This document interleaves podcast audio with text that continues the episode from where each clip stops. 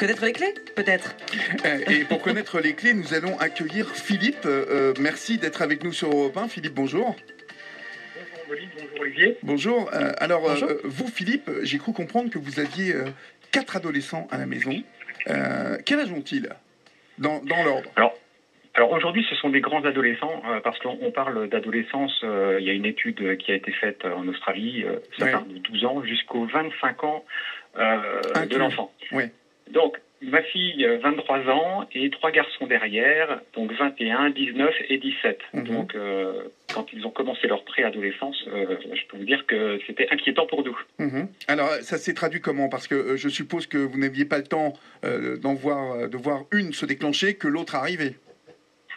Voilà, alors ce qu'on a fait, c'est qu'on a anti- anticipé, c'est-à-dire qu'on s'est, euh, on- on- avec mon épouse, hein, on a lu des livres, notamment Françoise Dolto, euh, on, on est allé, on va dire, à des réunions de parents pour voir un petit peu comment ça se passait Oui. et pour pouvoir mettre en place des outils, euh, les conseils qu'on recevait. Mhm. Et ce qui fait que euh, on a eu la chance, nous, d'avoir des, des ados qui ont bien vécu leur adolescence D'accord.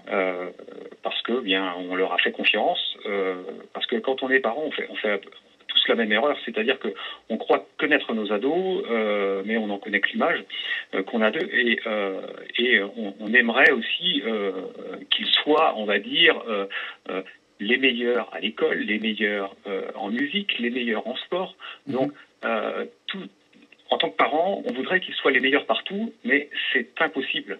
Et le fait de leur mettre la pression comme ça, eh bien, euh, on va dire, déclenche quelque part euh, une crise. Mhm. Alors tous les parents ne sont pas euh, euh, comme ça, hein, parce que moi, par exemple, je suis tout à fait l'inverse de ce que vous venez de, décrire.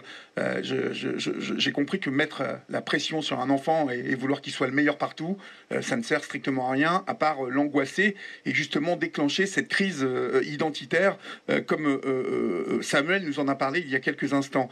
Vous, en fait, vos enfants, comment ont-ils vécu une crise, même si elle a été calme, chacun à leur manière? Bon, là, on va dire, on, en- on en a un qui, euh, qui vit un petit peu une crise. C'est euh, dû, on va dire, à une relation amoureuse. Et Ouais. euh, donc, en ce moment, on va dire, il délaisse un petit peu l'école par rapport à, à sa relation amoureuse. Mhm. Donc, on est en train de lui expliquer gentiment comment, bah, comment revenir sur le chemin de l'école et avoir, avoir de bonnes notes. Mhm. Quel âge avez-vous d'ailleurs? J'ai oublié de vous demander au début de. Alors, je suis de Vannes, hein, dans le Morbihan également, Oui. et euh, j'ai 48 ans. D'accord. Donc vous êtes un jeune papa quand même. Hein oui. Mhm. Non, mais je dis ça parce que euh, à 48 ans, quatre enfants, euh, euh, vous avez commencé à faire des vidéos sur YouTube à destination des parents d'ados, et, et j'aimerais savoir ce que vous racontez dans ces dans, dans- dans ces vidéos. Alors, bah, je partage mon expérience, hein, euh, l'expérience de parents, euh, d'ados, par des conseils, des, des outils euh, qu'on a mis en place, Ouais. euh, parce que euh, beaucoup de parents, et alors je suis surpris par euh, par les personnes qui viennent également sur ma chaîne YouTube, euh, il y a des ados aussi qui viennent consulter mes vidéos Ouais. et euh, et qui euh, bah, qui trouvent de l'intérêt à ça parce que j'ai j'ai des retours. J'ai j'ai un ado euh, dernièrement qui euh, m'avait posé une question et j'y ai répondu, on va dire.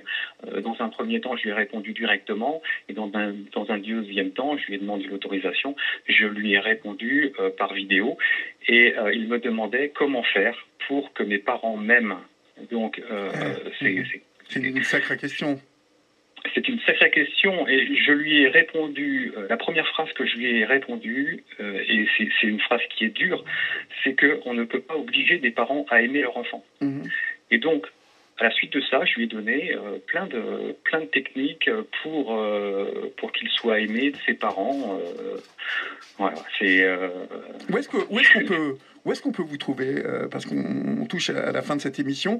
Euh, Dites-moi voilà votre, votre chaîne YouTube. euh, ma chaîne YouTube? Ouais. Alors, c'est euh, ma chaîne YouTube, c'est mon nom, mon prénom et mon nom, c'est Philippe, euh, Philippe Visset, V-I-2-S E-T. Eh bien, c'est bien noté, Philippe euh, euh, Vissé, euh, qu'on peut retrouver sur sa chaîne YouTube pour les conseils de parents aux ados qui traversent des crises plus ou moins importantes ou non. Mille merci pour votre, votre appel et votre témoignage au 3921. Philippe, merci aussi au docteur Daniel Marcelli pour ses éclairages.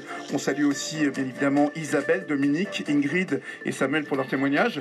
C'est la fin de cette émission. La crise d'ado est un passage difficile pour tout le monde, mais c'est un passage obligé, hein, on l'a vu. Euh, les parents doivent euh, à la fois se montrer euh, patients et, compréhensifs, tout en étant fermes avec leur ado. Un curseur pas toujours facile à trouver. Quand l'adolescent se referme sur lui-même et qu'aucun dialogue n'est possible, un psychologue peut vous aider, car la communication et l'empathie semblent être les clés pour traverser cette période qui est la crise d'adolescence. Mais le dernier conseil que je donne à tous, c'est de ne jamais rompre la relation avec son enfant. Et continuer à communiquer euh, avec nous, bien sûr, par le groupe de l'émission sur la page Facebook d'Europe 1. Vous pouvez échanger hein, sur les réseaux sociaux.